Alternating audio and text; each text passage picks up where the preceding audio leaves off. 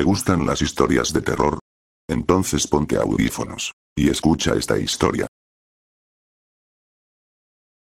Mickey era un apostador compulsivo con todo tipo de juegos que se pueden conocer, no importaba qué juego fuera ya que en todos perdía lo que apostara al grado de pedir préstamos que no podía pagar así que tenía que hacer lo que le pidieran desde dejar encargos hasta ser un sirviente personal. Aún con todo lo que tenía que hacer seguía arriesgándolo todo con tal de ganar, llegó un punto en el que no tenía nada más para apostar, por ello fue con su hermana menor Gil quien hacía años no veía por su mismo problema ya que en una ocasión los cobradores fueron a verla para solicitar el dinero que debía su hermano, después de ello, la hermana no quiso saber nada de él.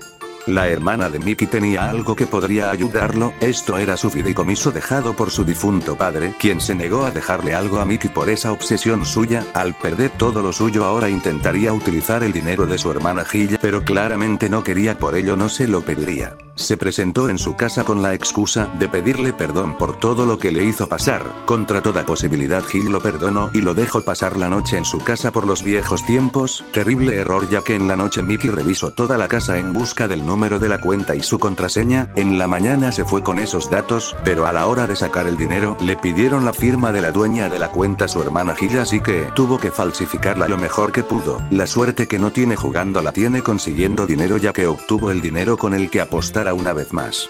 Como era de esperarse Mickey volvió a perder todo, pero en esta ocasión era peor ya que el dinero que perdió era de su hermana Gilla, quien había metido una denuncia contra él. En una habitación de motel Mickey se escondió mientras pensaba que iba a hacer, en su desesperación recordó una historia que había oído de otro apostador en un juego de carta quien decía que nunca perdería porque tenía la mano de la parca, según había hecho un trato con la muerte para nunca perder, cosa que era posible porque esa noche ganó todo en siete juegos seguidos. Sin nada más que perder Mickey decidió intentarlo por ello fue a un mercadito donde vendían cosas de santería, ahí compró una figura de la parca con la que esperaba poder invocarla, lo intentó en su habitación donde no pasó nada, eso pensó hasta que todo se oscureció y atrás de él apareció una enorme figura que vestía de negro. Esta figura le dice ¿para qué me invocas? ¿Quién te crees para invocarme? Mientras oía eso Mickey sentía mucho miedo por lo que estaba viendo, después de reponerse del susto se atreve a decirle, ayúdame a que nunca pierda en ningún juego de azar, tras escuchar esto la parca se reía como loca ya que no era el primero en pedírselo. La parca aceptó no sin antes decirle, todo acuerdo tiene un precio así que cumplo, pero tú tendrás que pagarme con tu alma, tras esto en la mano derecha de Mickey apareció un tatuaje de una calavera muestra del pacto de ambos. Tras esto Mickey nunca perdió en ningún juego. Era como un milagro decían algunos, incluso el dinero que ganaba le alcanzaba para no solo regresarle el dinero a su hermana, sino que darle con intereses, esto evitó que fuera a la cárcel, pero conforme pasaba el tiempo su mano en la que tenía el tatuaje comenzaba a teñirse de un color negro. Esto se esparcía en su cuerpo, llegó un punto en el que llegó a ocupar todo su brazo, pero esto no lo detuvo ya que siguió apostando lo que hizo que se expandiera en todo cuerpo. Al cabo de un año llegó a una cara donde comenzó a sentirse mal, en ese momento intentó buscar ayuda médica, pero nadie tenía una explicación a lo que le pasaba era como si estuviera podrido en vida, por esto fue internado en un hospital en busca de respuesta, ahí recibió la visita de un viejo amigo quien era la parca, quien había llegado a cobrar la deuda, la parca no quería dinero quería su alma la cual ya era suya. La parca sacó su mano huesuda donde sostenía cartas que comenzaron a arder en un fuego azul mismo que comenzó a quemar a Mickey, las llamas lo consumieron hasta dejarlo hechos ceniza, de donde salió una luz que la parca tomó para posteriormente convertirse en una carta como la que sostenía, donde guardaba las almas de las personas que hacen trato con ella con tal de ganar dinero, ya que cada vez que usaba la marca esta los consumía. En ocasiones puede ser que duren años hasta que mueren de causa naturales y la parca se los lleva. Pero si la ocupan más de una vez esta les adelantará su hora de una forma horrible y dolorosa. Eran las 5 de la mañana cuando levanté a mi madre a que me acompañara al baño. Yo era un niño pequeñito de 5 años de edad. En aquel entonces vivíamos en un rancho. Como no había sistema de drenaje, los baños eran corrales que se adaptaban para hacer las necesidades. Mi madre un poco mala calienta por haberla levantado. Se puso de pie, cargó una lámpara, se abrigó y a mí y enseguida salimos al baño. Ya estando ahí acabé de hacer yo y después hizo ella. Mientras la esperaba, no me di cuenta de dónde salió un pequeño perrito de características muy peculiares. Era color café y sus patas traseras eran demasiado grandes y sobre todo resaltaban sus ojos. De hecho, como que no cuadraba, lo prominente de sus ojos con su tamaño real. Sinceramente era muy extraño ese perro y sus ojos saltones no pasaban desapercibidos. Mi madre también lo vio y mientras lo observábamos, el perrito comenzó a caminar en círculos, caminaba a nuestro alrededor sin quitarnos la mirada. Mi madre y yo no decíamos nada, solo mirábamos detenidamente. Sin embargo, sin darnos cuenta ya llevábamos tiempo observándolo, sin comentar nada, sin hacer nada. Sus extraños movimientos parecían hipnotizarnos. Entonces, mi madre hizo el intento por agarrarlo y el perrito se echó un brinco muy raro y se echó para atrás. Se nos hizo curioso y mi madre volvió a insistir. Y el perrito de manera espectacular, se alzó en dos patas y empezó a correr de una manera sumamente extraña, similar a como lo hacemos los humanos. Corrió y se escondió detrás de unas hierbas que estaban en el jardín. Nosotros nos quedamos totalmente impactados, no dábamos crédito a lo que acabábamos de ver. Sin comentar nada y con total asombro solo nos volteamos a ver el uno al otro. Desde las hierbas el perrito nos observaba, sus inmensos ojos y con una mirada penetrante veía fijamente sin parpadear. A mí me sorprendió la valentía de mi madre, que más que asustarse e huir, dio unos pasos hacia adelante e intentó nuevamente agarrar al perrito. El perrito al ver que mi madre se dirigía a él, se puso en postura defensiva y otra vez hizo ese extraño movimiento humanizado y comenzó a correr. Esta vez mientras corría, el perrito comenzó a sufrir una grotesca transformación, sus patas traseras se hicieron gigantes, su espalda se alargó y parecía le salían enormes huesos de la piel, sus patas delanteras se fueron encogiendo al grado de que se le convirtieron en manos humanas. Sus orejas se hicieron enormes y hacia atrás, similar a las de un conejo. Y mientras se transformaba hacia movimientos espeluznantes, doblaba totalmente su cadera, tanto que con su cabeza hacia atrás podía tocarse la espalda baja. Y poco a poco ese pequeñito perrito se transformó en un aberrante animal, una criatura propia de las más terribles pesadillas. Yo y mi madre estábamos totalmente en shock, sin palabras, nuestros cuerpos temblaban de manera brutal. Mi madre me abrazó fuertemente y podía sentir su inmenso miedo. No sabíamos qué hacer, solo observábamos asombrados. Entonces esa abominable criatura dejó de correr, se detuvo un poco y giró lentamente la cabeza para observarnos. Y su trompa había desaparecido. Su nariz se hizo pequeña y su cara se acható. Y con una mirada penetrante, totalmente fija en nosotros y reflejando un inmenso odio, hizo un pequeño ruido con los dientes y bufó como un animal y enseguida empezó a correr sin parar hasta perderse entre las hierbas. Esta anciana invocó al demonio para vengar la muerte de su esposo. Era el 17 de mayo del 2017, en un pueblo a las afueras de la ciudad de Monterrey, Nuevo León, México, a doña Berta Elizalde le ocurrió lo que nunca nadie quisiera vivir, en una mañana normal, cuando ella preparaba el desayuno para su esposo, ambos ya mayores de edad, apenas tenían que preocuparse por ellos mismos pues sus hijos habían fallecido a manos del narcotráfico de la zona, los señores habían vivido ahí toda la vida, eran una pareja de ancianos a quienes ya a poco les quedaba por delante, doña Berta preparó ese día un rico desayuno para su esposo, tenían gallinas así que le hizo un omelete, en su humilde casa tenían un lugar donde sembraban algunas cosas y los pocos animales que aún quedaban vivos les proveían de más alimentos, lo que ninguno imaginó es que ese día sería el más lamentable desde la muerte de sus hijos.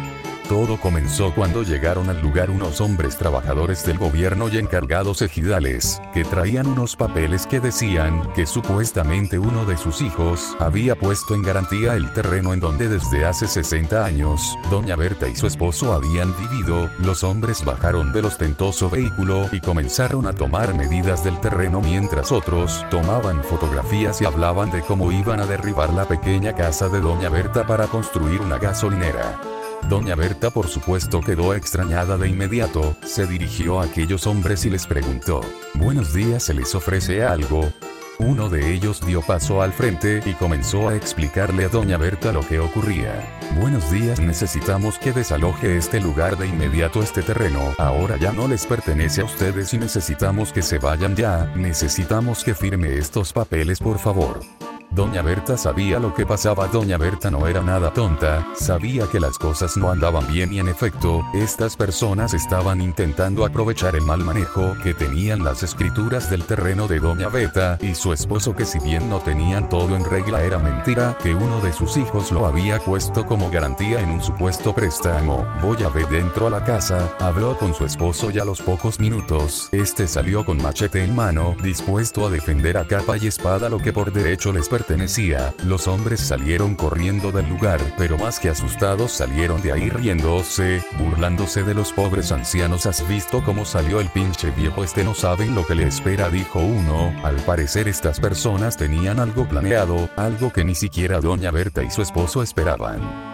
Por la noche cayó la noche y como era costumbre el esposo de Doña Beta salió a revisar a los animales, cada uno debía estar en su lugar y debidamente asegurado, las gallinas en su gallinero, los animales bien encerrados y atados, casi había terminado cuando de pronto un ruido extraño atrajo su atención, pero el pobre señor apenas si veía, entonces tratando de distinguir algo entre la oscuridad de aquella noche, alcanzó a ver que alguien se acercaba, traía algo en la mano, aceleraba el paso, cada vez estaba más cerca de él, cuando por fin pudo distinguir lo que pasaba era demasiado tarde, un hombre robusto y grande lo alcanzó, lo tomó de un hombro y con la otra mano comenzó a cuchillarlo en el abdomen una y otra vez, el pobre viejo sentía como el cuchillo entraba y salía de su cuerpo. El anciano cayó al piso, aún respiraba, así es que el malnacido lo volvió a perforar pero ahora en el pecho, luego en el cuello y finalmente en un acto de desesperación le enterró el arma en los ojos. La impresión de Doña Berta Doña Beta estaba limpiando la cocina mientras que su esposo ataba a los animales, de pronto sintió un escalofrío mientras que su esposo era asesinado, tuvo un presentimiento, Doña Berta con una extraña angustia en el corazón, salió a la puerta de su casa miró hacia todos lados, buscando a su marido pero no lo encontró. Comenzó a llamarlo, mientras daba vuelta a la casa, todos los animales estaban en su lugar, Doña Berta se acercó a un arbolito y antes de que pudiera alcanzar a ver a las manchado de sangre, tropezó con el cuerpo ensangrentado de su esposo más sagrado, acuchillado y sin vida. El asesinato de su esposo Doña Beta, lloró como cuando sus dos hijos murieron, era un llanto de dolor, su compañero de vida se había ido para siempre y de la manera más cruel que pudiera imaginar, Doña Berta no fue a la policía, no avisó a nadie de lo ocurrido, Doña Berta decidió enterrar a su esposo en el patio de la casa junto al árbol, donde limpió su sangre y liberó a todos los animales que poseían, entró a su casa y buscó desesperada un viejo libro que había pertenecido a su madre, buscó entre sus páginas el contenido más macabro que puedas imaginar. Aquel libro perteneció a su madre, la cual según dicen, fue bruja y murió dormida en su cama con una sonrisa en la cara.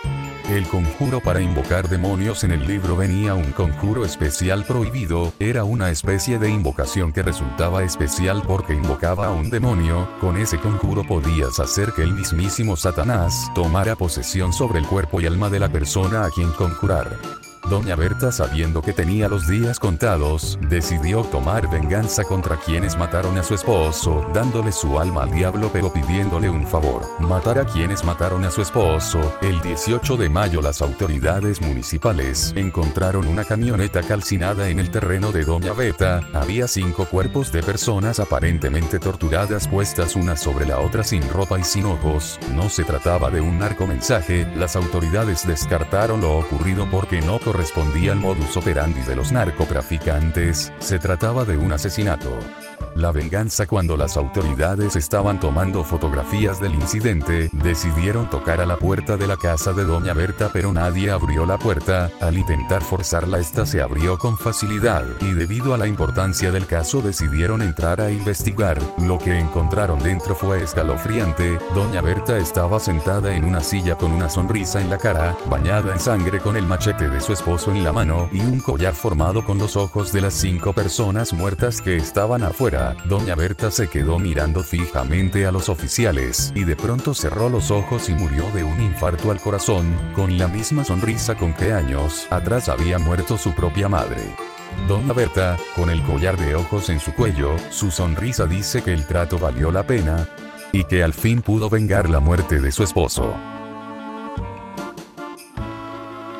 La gente le llamaba loca. Luego de la muerte de su prometido, Berenice no quiso abandonar la casa. Y es que había algo especial allí, el cuerpo de su amado Virgilio, quien reposaba bajo tierra a tan solo unos metros. Junto a la sepultura, un improvisado jardín florecido y fragante que él mismo plantó para ella.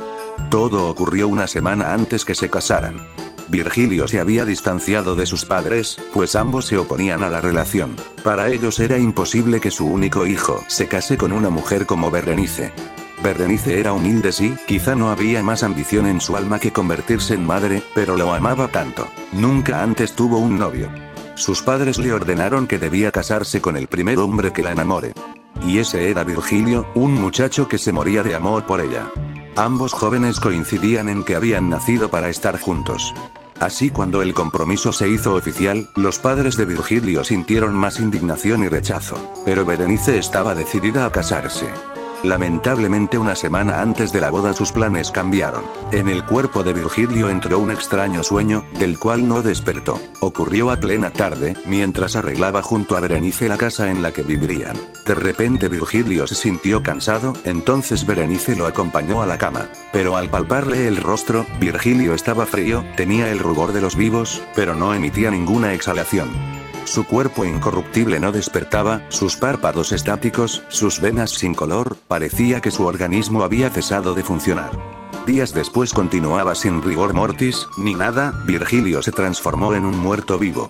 Para Berenice él no había muerto, porque ni siquiera había sentido que su alma se intentase comunicar ni despedir de ella, no escuchó pasos en la casa, ninguna alma en pena detrás de ella, por eso aseguraba que él vivía aún y que en algún momento iba a despertar. Los padres de Virgilio intervinieron, llegaron a la casa y tomaron el cuerpo de su hijo.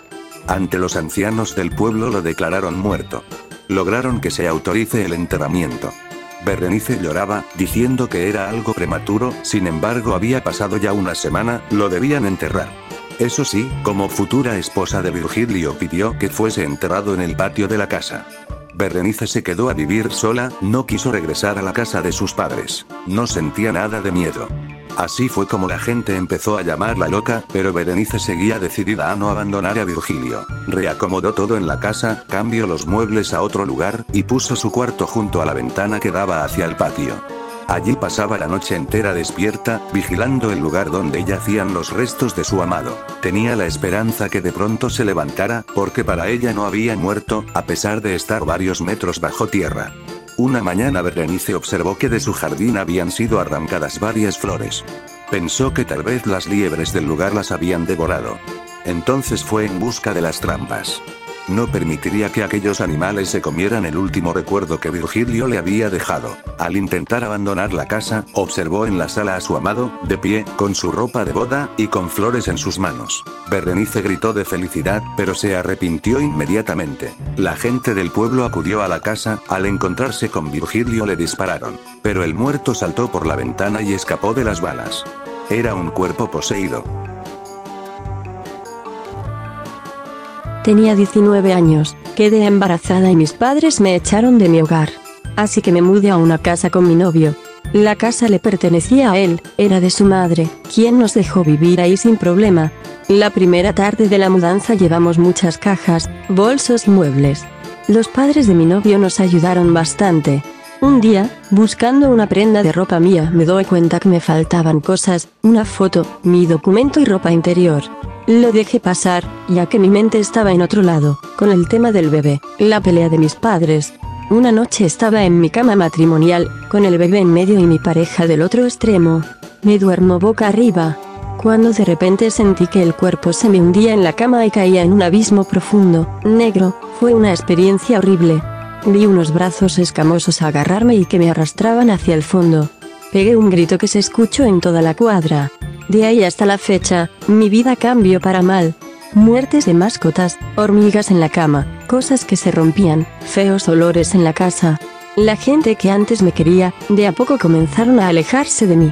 Por otro lado, mi hijo mayor veía unos duendes con orejas largas. Me decía que se sentaban en la cama. Sufría pánico y no quería dormir de noche.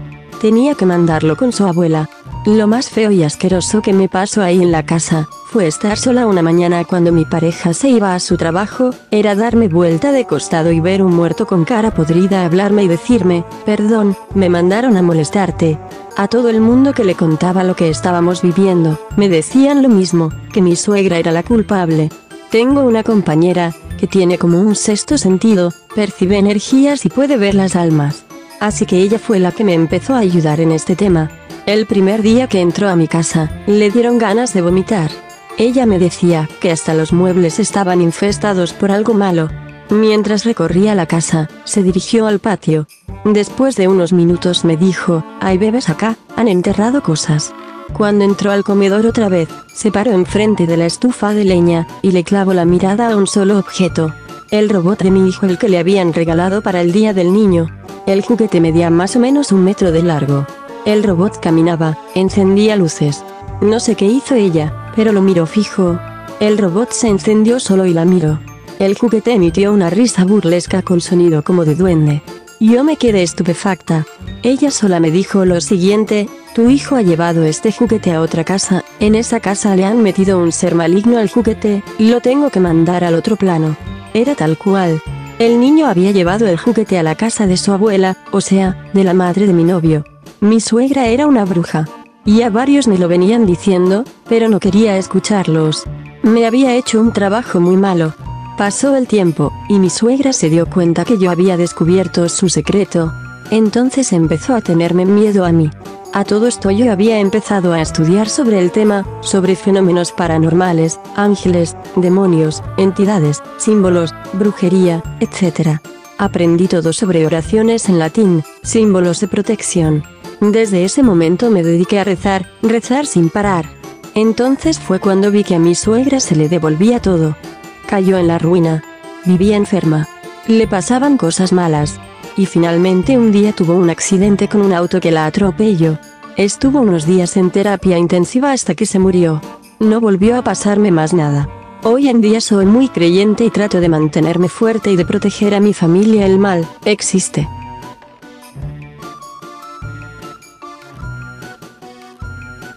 Si te gustaron las historias dale me gusta, que tengas suerte, y te deseo, que no duermas, esta noche.